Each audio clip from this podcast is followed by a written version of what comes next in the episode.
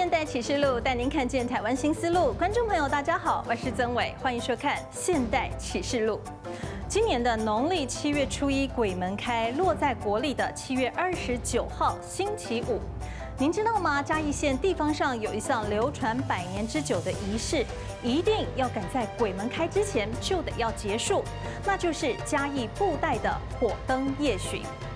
布袋过沟建德宫的火灯夜巡和明雄大士爷庙的大士爷祭，一直是嘉义当地的年度两大宗教盛事。尤其是布袋过沟的火灯夜巡仪式，有很多神秘的传说。当地的民众说，曾经在神明进行火灯夜巡仪式的时候，见到了神教一路飞奔追逐鬼火。也有人说自己亲眼看见了神魔斗法，神明还当场指示砍掉一棵有邪灵藏身的大树。种种说法让人匪夷所思。到底火灯夜巡的仪式由来是什么？而当地神魔大战的传说是真的吗？另外，火灯夜巡整个仪式又为什么一定要在农历七月鬼门开之前就必须要结束呢？请看我们来自布袋过沟的追踪报道。亚会殿，亚会殿，大吉了亚会殿啊！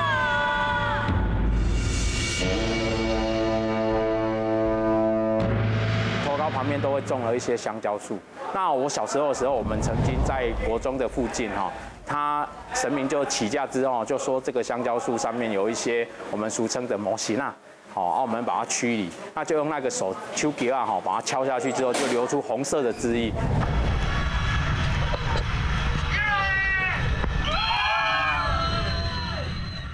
过高无咧送客用啦，过高有自用无咧送客用，啊，一个客用它都较严的吼，拢会来扰乱哦，啊，新闻就该足足去走完的啦。诶，拢会去叫迄迄物件。遐迄个无无形的啦，哦，啊，伫迄个卡器啊吼，遐有一张迄张七万毋知是阴是毛，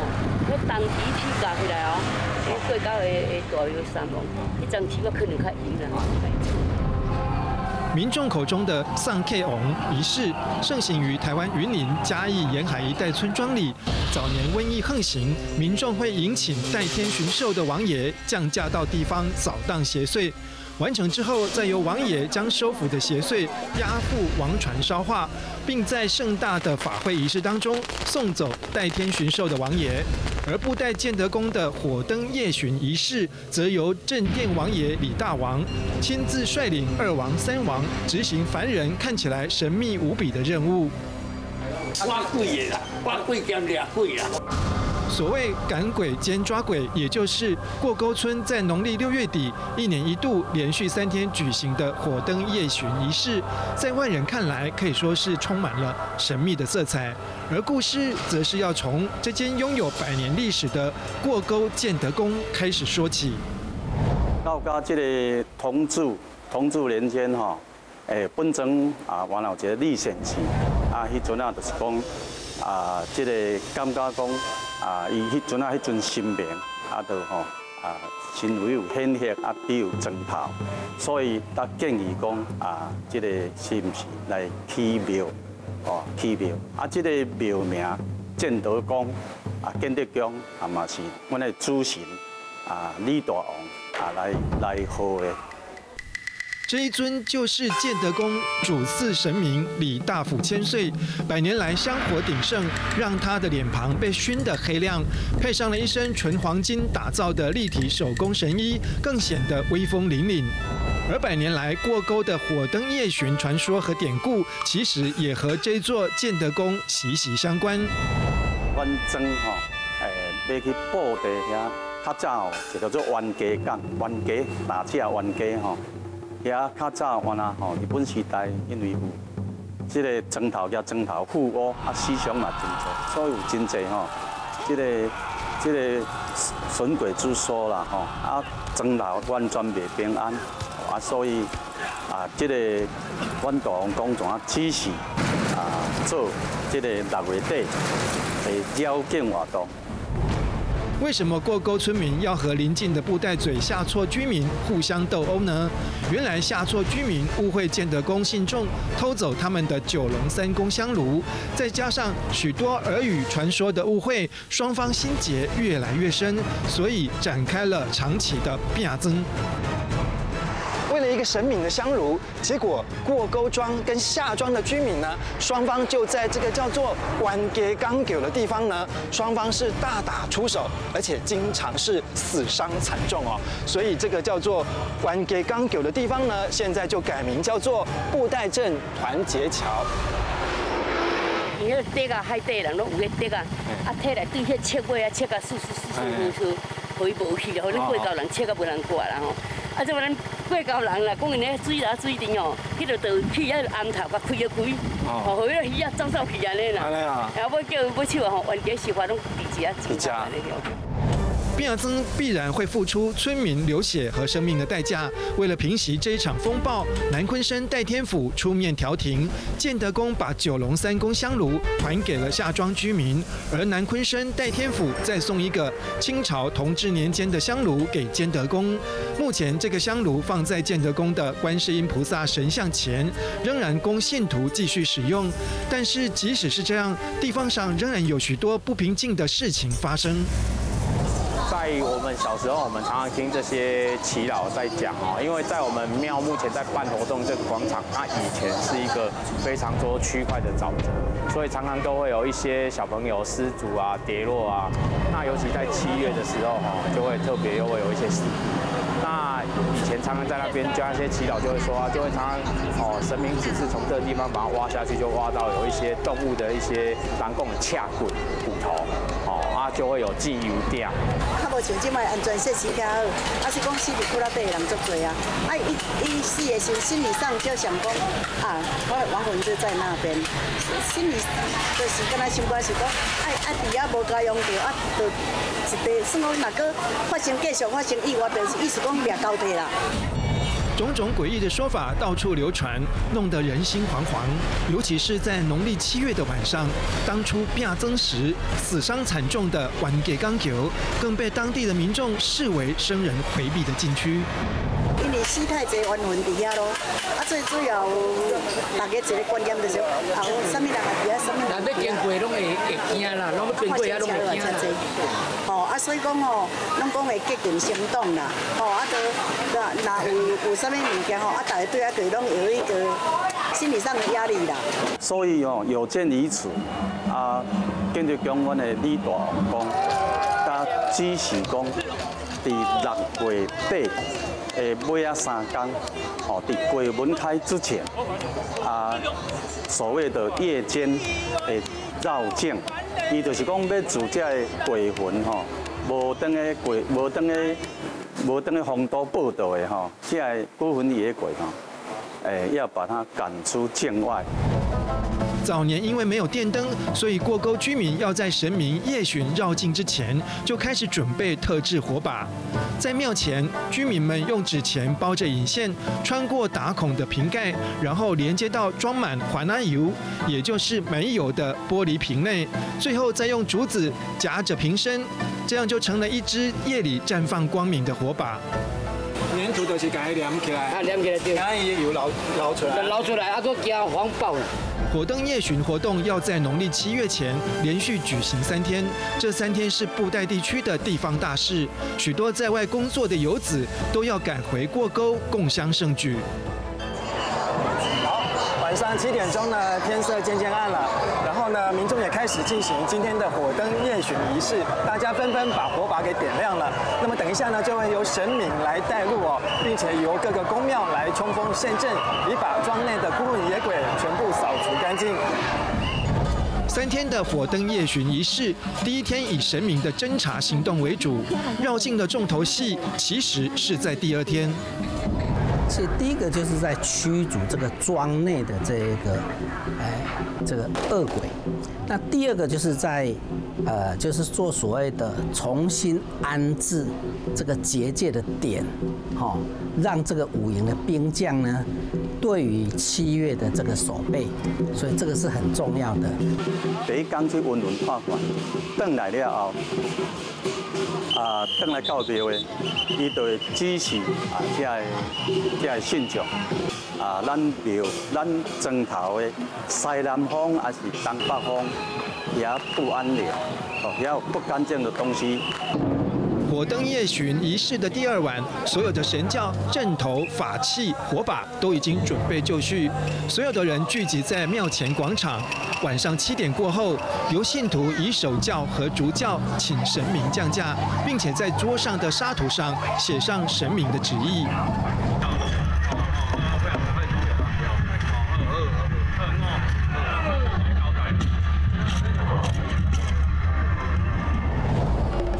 次的火灯夜巡行动之前，李大王的御用乩童也会以吟唱的方式传达神明旨意，然后再由豆桃翻译出李大王的指示是什么，包括什么时候出发绕境，以及该准备好什么样的相关用品。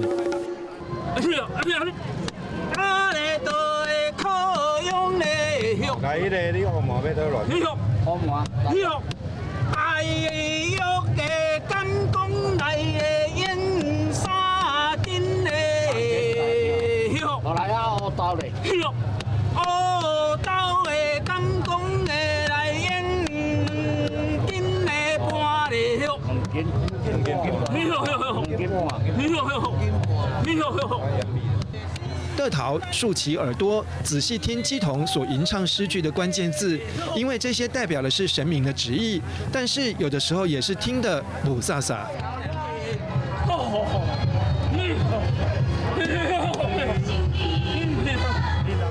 第二天，伊就交代爱准备什么物件，准备什么物件，去到迄个所在，还要做驱赶还是收服的这个动作。啊，所以基本上就是第一天这个顺顺快快，第二天去处理。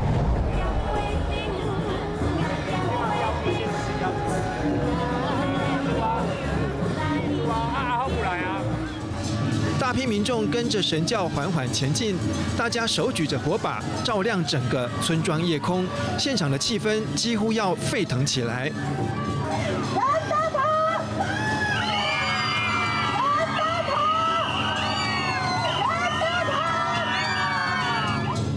不过，真正神鬼交锋的地方，其实是穿梭在各个巷弄和荒野之间的神明和他的五营先锋队。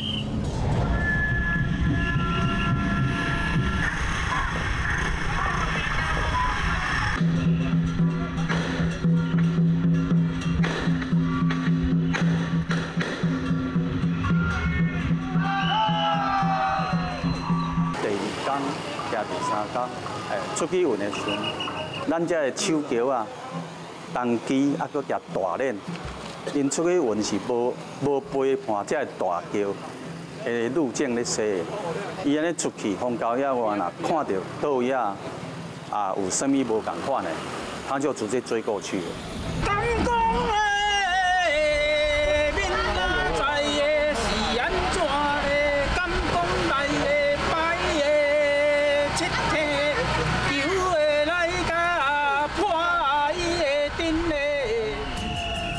转达神明旨意，有邪魔挑衅，信众于是照神明的指示摆出七星阵法迎战。在法事结束后，基童再度询问神明指示，只是他仍然是气呼呼。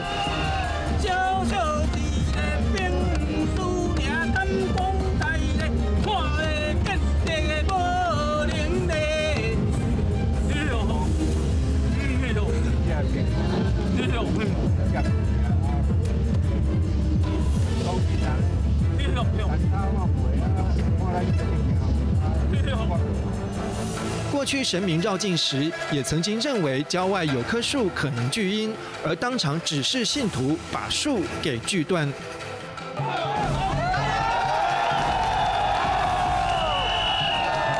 团结桥进进这个村庄的旁边，就莫名其妙长了一棵树。那那棵树大家都没有去发掘。那等到神明绕境绕到那边的时候，就指示说这棵树要马上去把它。那个处理掉，所以大家就赶快跑回村庄里面拿锯子啊，那用绳子啊，他透过大家力量，他好几十个人在那边一起把这棵树给推倒，那又透过神明常常在指示需要鞭炮啊，需要金子，需要人啊，需要锣鼓声啊，这样的气势把那个整个那个气氛带到我们整个活动的最高潮。另外，也有民众回忆，过去神明夜巡期间，曾经流传一段神教追鬼火的传奇。三四十年前，迄阵啊吼，一个阿嬷讲笑二块，这大块，这恁那尔啦吼，啊讲看到一趴钱花，对去拍阿嬷跪啦，对了，安装对阿嬷地落啦。哦。啊，两个咧掠桥啊，汉草嘛拢可穿你啊。安怎讲有法对挂挂一顶七脚板安两跪啦？哦。就去拍钱花跪安尼啦吼。即马个天津个人讲，当作迄个阿嬷做大个嘛，讲要看卖啊，结果就是啊，笑二看，这大看呢。啊，两个汉草穿恁那俩叫我安尼把头一顶叫我甲拖咧过，哇，迄厉害无？厉害啊！在过去变增死伤惨重的湾家港桥旁，神教和基童对着幽暗的河面上进行着我们看不懂的神秘仪式，似乎是在和好兄弟沟通，并且进行强化结界的动作。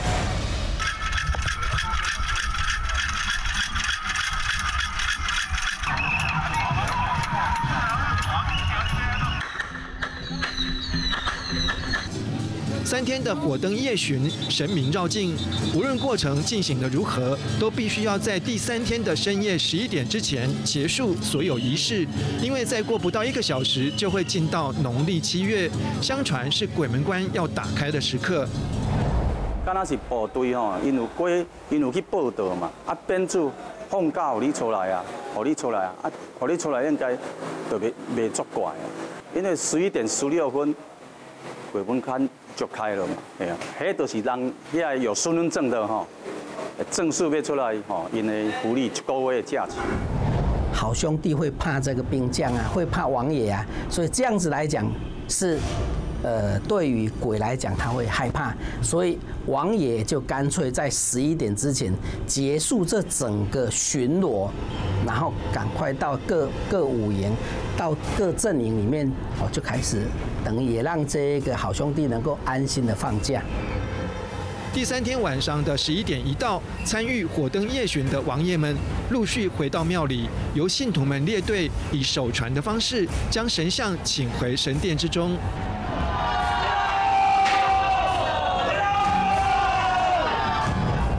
到底有没有邪魅作祟？其实一般人是看不到的。但是从过沟火灯夜巡完整保留的宗教仪式和所谓人神灵的沟通过程当中，当地居民的心灵获得抚慰，对于农历七月的到来也不再那么的忧心。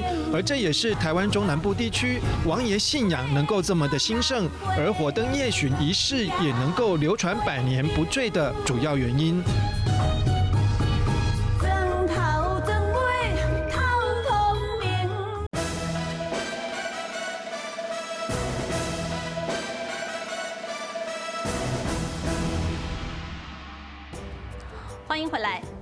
各地，三太子的信仰相当的普遍。但是您知道三太子信仰是谁带进台湾的吗？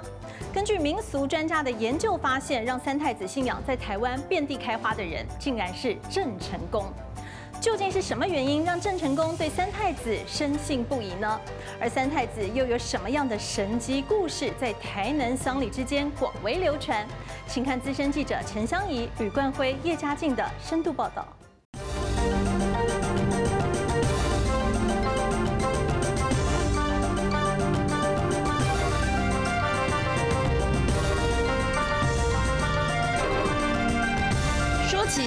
太子宫可以说丁杠五名虾，A 杠五出名。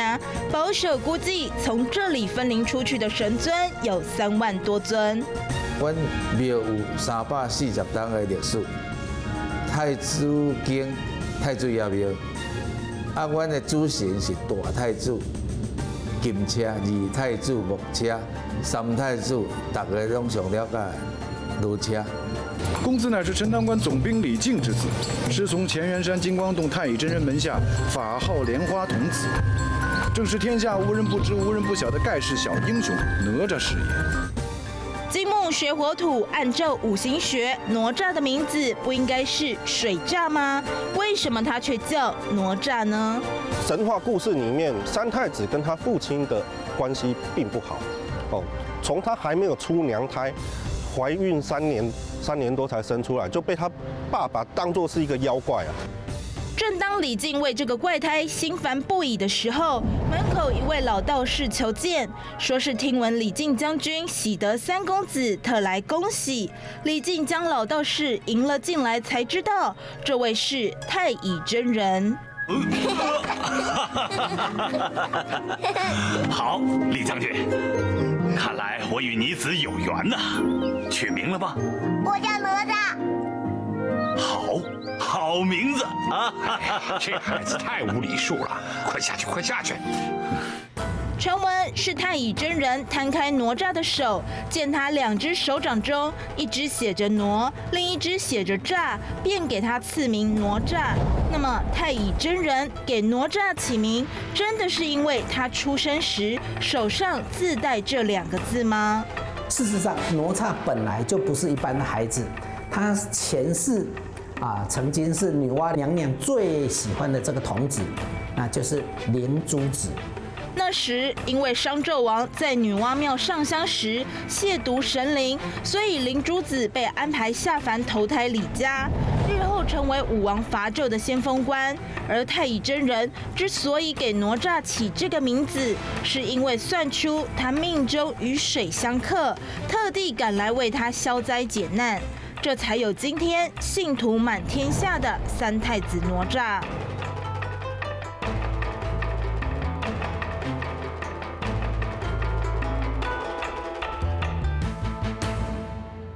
平日周休假日，从各地到太子宫进香的宫庙将近六十团。如果越接近太子爷圣诞，一天的进香团更是达千团左右。反太子宫太子爷讲哦，这是在讲咱全省全国是咱干那太子宫太子爷，所以呢，咱附近来讲全国哦，大家都服侍太子爷，拢爱来这挂会，争争周街的对了。那么太子爷是如何保境佑民，让成千上万的信徒如此拥戴呢？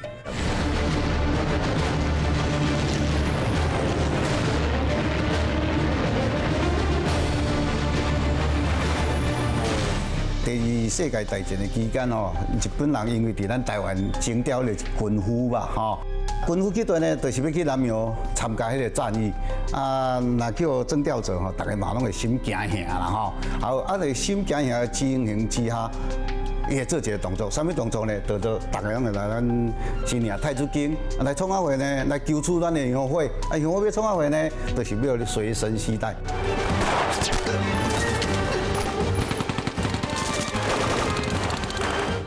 本军方当作牺牲品的台湾替代役，面临枪林弹雨的战场，想祈求上天保佑也是情有可原。不过，这一小袋香火，真的可以让他们全身而退吗？应该是卡合，还是讲真正是，呃，咱哪吒太子的保佑了哈。啊，有求取这个香火人哦，台湾功夫了哦，全部拢有相继平安，返回故乡。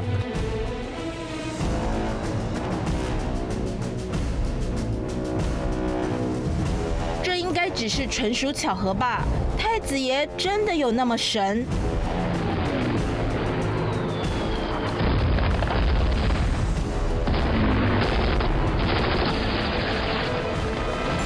这时候前的时阵哦，盟军的飞机会伫咱台湾顶悬的轰炸的军事要塞嘛，吼，好啊，这个动作呢，伊甲咱新营这个抓将当作是日本人的基地。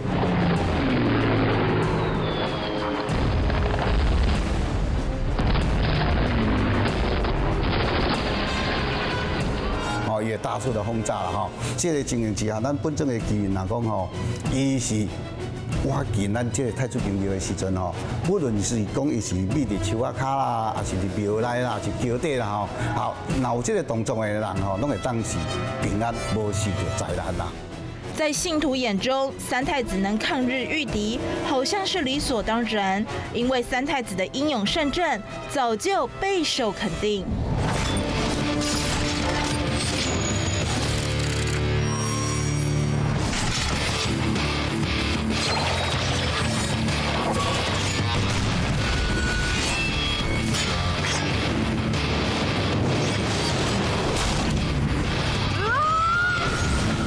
这武功高强，伊个一个名叫做中大元帅，伊有四种法器。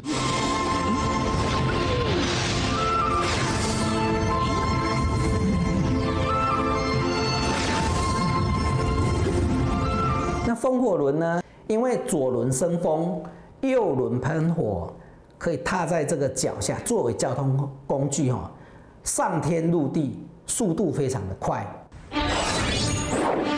看好了，乾坤圈是这么使的。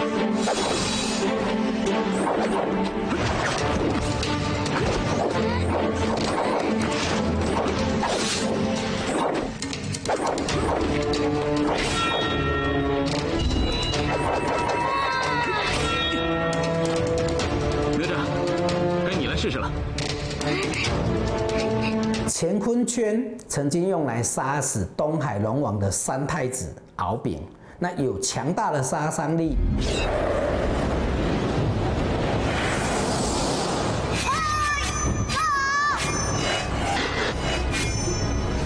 会变化，可大可小，投子攻击力量很大，百发百中，哦，金刚般的这个坚硬。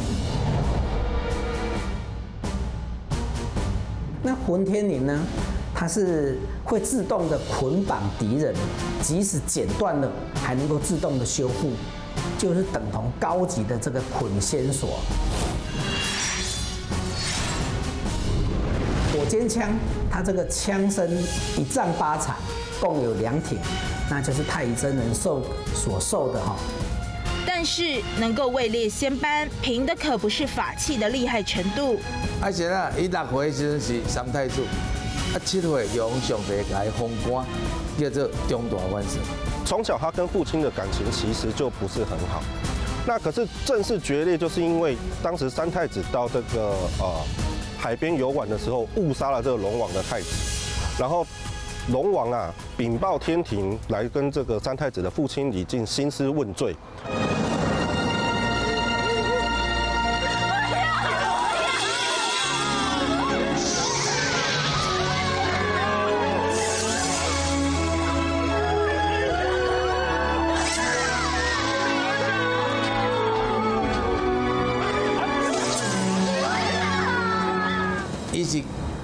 刻爸行母，刻骨行爸，啊，就死去啊！所以太乙真人吼，因为是武功足足高强，他是三太祖的师傅，哦，啊，所以，就是讲，伊叫伊刻爸行母，刻骨行爸，伊用莲花给包起来，一个挖起，莲花化身。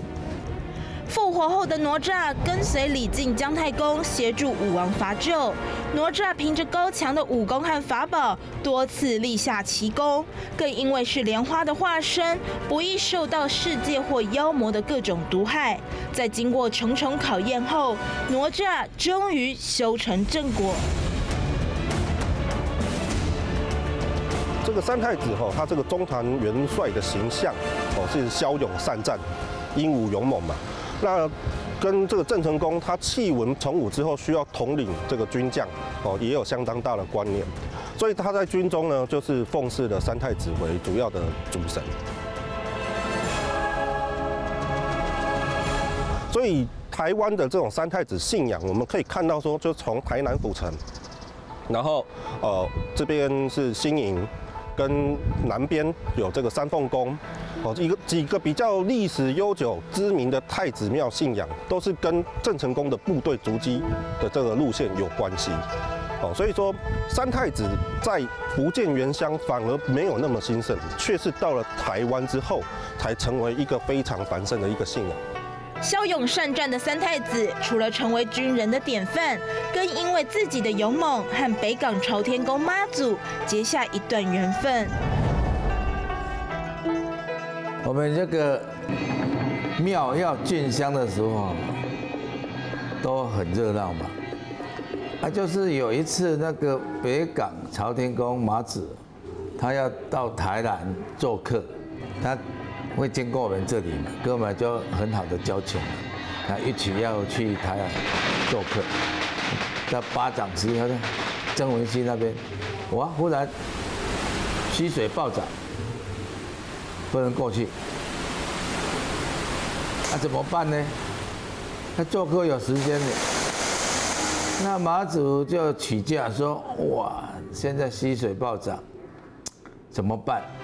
甚至把这个竹桥给冲毁了。那所有的人都不知道该怎么办，过不去。那于是呢，妈祖就只是说，如果这个参与的各路神明里面有人有办法哦，可以带大家渡过这个溪流，那他就可以代代为先锋。那这个时候，我们的这个新营太子宫的太子爷啊，就降驾，哦，他就说：众人呐，你该打鼓的打鼓，该敲锣的敲锣，该扛轿的扛轿，等我一声号令，冲，哦，就全部往这个溪流冲了过去。结果大家都平安过那个溪水。从那一次，就是麻子，还有那各地的神明，就三太子，就是神农官。三太子的神迹故事，信众如数家珍。他样貌多变，一会是战斗力超强的中坛元帅，一会是调皮可爱的神童哪吒。也许就是这样的反差萌，深深吸引信徒，香火才如此兴盛不衰。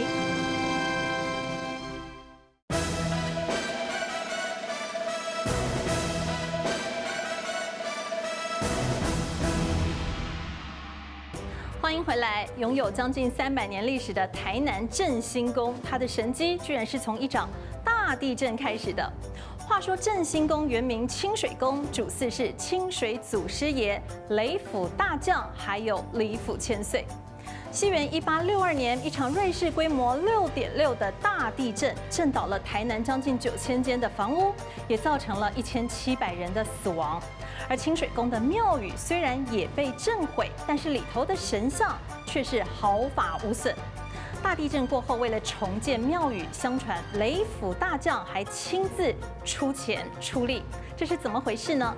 西元一八九五年，台湾因为《马关条约》被清廷割让给日本之后，台湾各地人民为了抵抗日本，发起了战争。传言雷府大将也显现了神威，两度的击退了日军的侵袭，让台南佳里兴的百姓在炮火连天的战争当中平安活了下来。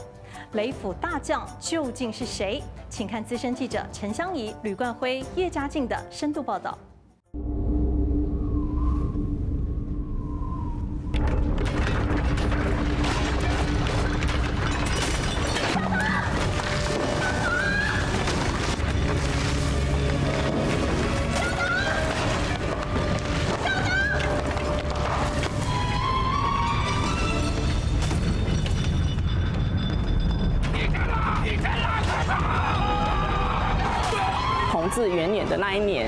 佳里兴这边发生了一个很大的大地震。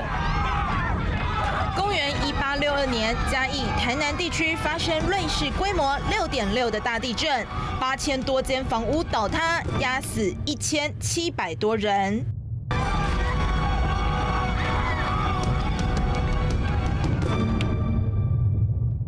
那时候振兴宫的大概的主体，就是清水宫的主体都毁掉了。振兴宫的前身主祀清水祖师雷府大将李府千岁，得名清水宫。不过一场天崩地裂的大浩劫让庙毁了，但是神明的金身却完好无缺，神奇的事情也接着发生。在清水宫一八六二年倒的时候，那因为当时候除了说地方的士绅然后耆老大家聚资以外，我们也面临到一个很大的问题，就是说我们少了木材，也少了石材。到底该上哪去买大批的木材、石材重建宫庙呢？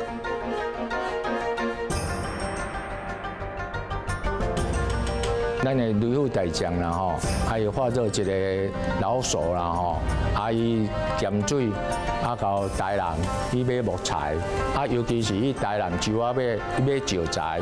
那买食材的时候，因为那时候十块要非常非常的大块，因为要 k e 所以做大地，然后它有要三十块的食材。卡车可以搬运石块的年代，雷府大将该如何把这些石头运回家里新？食材店的老板就问这个老手说：“哎，你怎么样才有办法把这三十块的食材，那么大的石块要搬回去？”那这个老翁就跟他讲说：“哎，我有带了六十个人来搬这个三十块的食材。”那食材店的老板就哈哈大笑，因为他觉得说：“这石头叫你大地，你咋砸回去？”光美叮当哎，他说：“我们我们没有问题，我们一定是可以搬回到佳里新的这个要改建的这个清水宫来。”对于迄个头家嘛有讲讲啊，这三十支大石，恁会当扛转来到佳里新，伊要交阮一对石狮。对于迄个雷府大将范云老有专部嘛，都啊甲迄六六十外个都甲石材扛转来，啊，迄个头家嘛交阮一对石狮。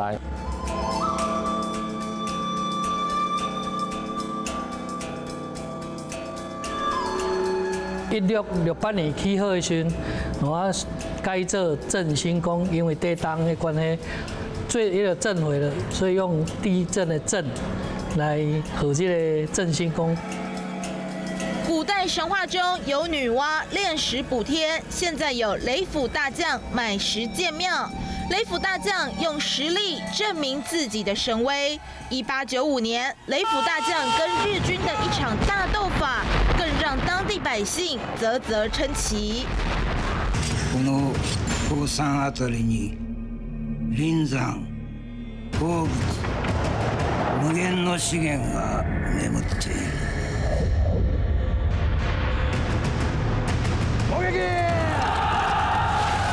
这样事件就是自一八九五年光绪二十一年，咱台湾割让给日本，啊签了不平等的条约，啊，日本人对咱台湾人不好，他说用高压政策。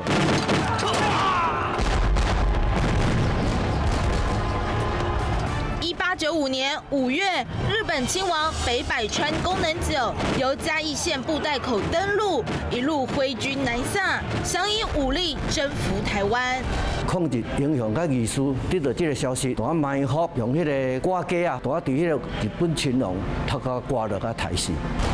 亲王遭到暗杀，全体日军陷入暴动，不由分说的在萧陇一带，也就是现在的台南嘉里区，展开血腥大屠杀，无辜惨死的人数传闻有两千多人。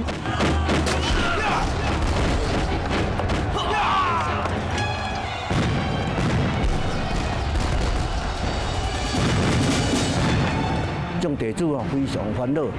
哦，今日日本人的这部队拍入咱这个嘉林堡，咱的顶啊会受损害啊，非常烦恼。中间哦，我来请咱纪念宫这些神明哈，雷府大将、清水祖师啊，甲李有千岁哈，出来在机动发来指示。面对日军亲门踏户的杀戮，振兴宫的神明会给出什么样的指示？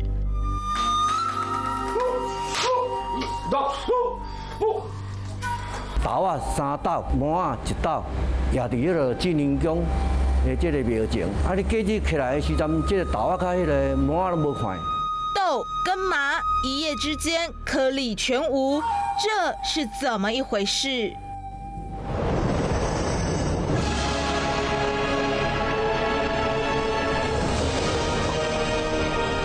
经变做这个足侪暗炮兵吼，那军队拢徛伫迄个桥啊哈，就啊铁路边啊咧保护咱家里，吼啊这个日本这个先遣部队吼，知影这个消息，就来咧探军情。我我我这家里乡遮侪兵啦，暗炮兵遮侪，我徛几排，唔敢入来。雷府大将撒豆成兵，成功保卫佳里新的百姓。不过杀红眼的日军并没有就此罢手。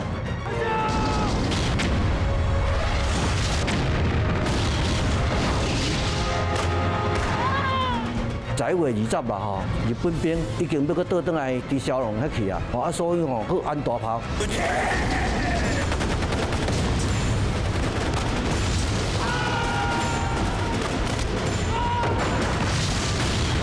有大已经发现着讲，伊无要入来啊，对啦吼，所以要甲断时阵吼。旅游台将身位吼断伫个红岛部迄吼，我伫个大炮啊暗暝断无断出去，啊所以咧保保持咱迄个家里种地主啊，遮断平安，啊财产拢无损失着。到底这位威灵显赫、能退敌御兵的雷府大将，他是谁呢？那时候郑成功的时期，从入我们登陆的时候，有设一府跟二县。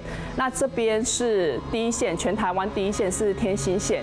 那天兴县那时候有驻营地北营，那北营的有一个是蔡姓武官，他那时候从中国过来的时候，他有背着雷府大将。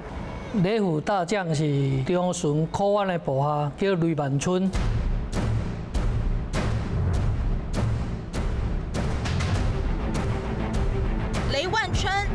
朝儒家名将，官拜郎将，天生智勇兼备，博通群书，骁勇善战。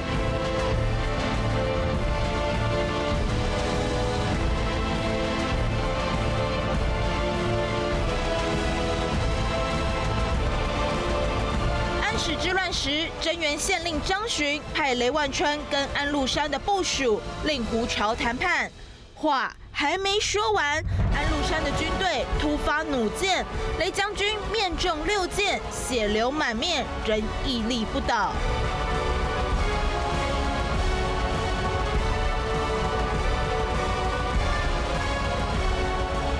雷万春的刚毅无与伦比，英勇攻击，被追封为威烈中靖侯。后人供奉雷万春为雷霆驱魔大将军。台湾民间信仰则封号为三田都千岁或雷府千岁，而在振兴宫里和雷府大将一同庇佑丧礼的主神，还有清水祖师。一七二三年吼，先民对福建省安溪对着先民移民过来，伫这个本庄嘉义乡，伫这哪来起庙，伫这甲服侍。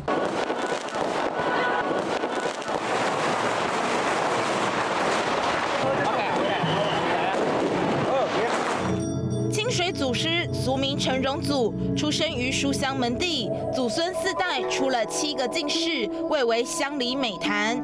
而年纪尚小的荣祖，则有一段不可思议的故事。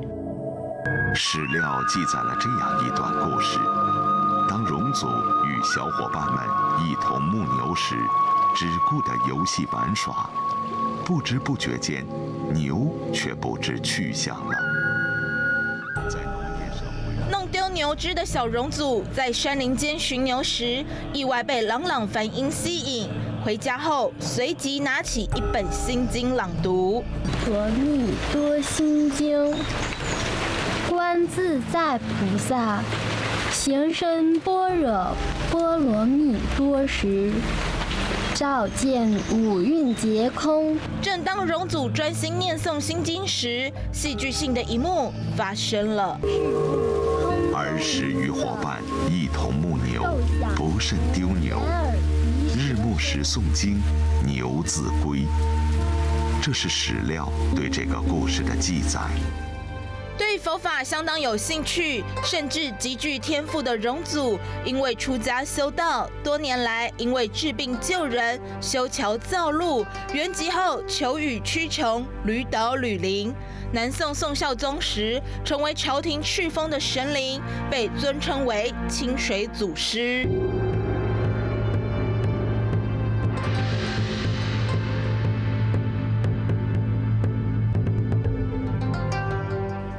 随着先民渡海来台的清水祖师，又会在佳里兴留下什么样的故事呢？咱因阵啊，伫咱嘉义县真正拢无落雨，致使一寡咱百姓即个信徒做事拢去收啦。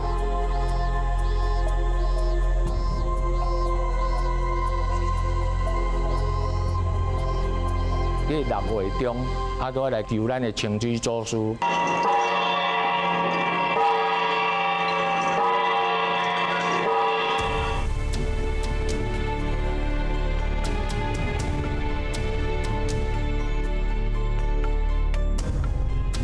这个雨是安怎求来的呢？咱的信众所有的人以三步一跪五步一拜，拜去到这个苏树寮的这个溪仔墘，安尼救来，啊救来果然伫这个冬日的迄个坡哦，确实真正乌云密布。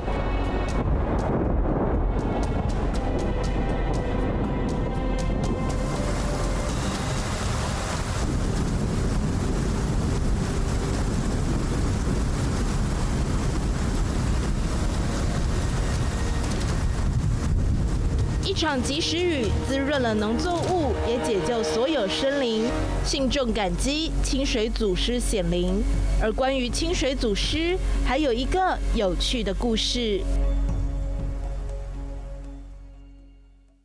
地客庄呢，相传是伫清朝时代，阮清水祖师为着要伫遮起庙呢，啊，所以吼，就像现代爱岩马做款庄。清水祖师要来起庙的时阵，伊来做主，佮伊嘛交地地主来拍一个合约，这是平埔族的遗嘱，所以就有分这阴阳庄，哦，阴阳庄按两地，甲咱的合约契约书都要合，放伫阴阳证两地立的，啊，都要放伫咱的顶德的下骹。可能很少庙宇有这个了，我们据我所知，只有我们正兴宫有而已。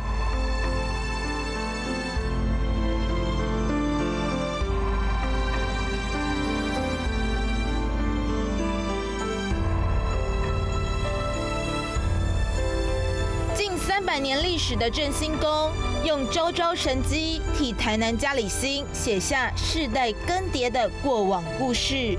清水祖师雷府大将更被信众视为永恒信仰，受累世香火。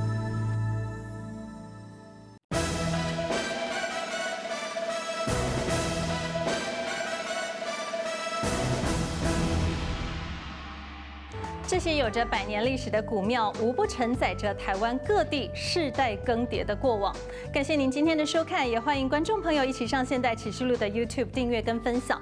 另外，我们的 Podcast 也已经上线了，欢迎您下载收听。我是曾伟，我们下次再会。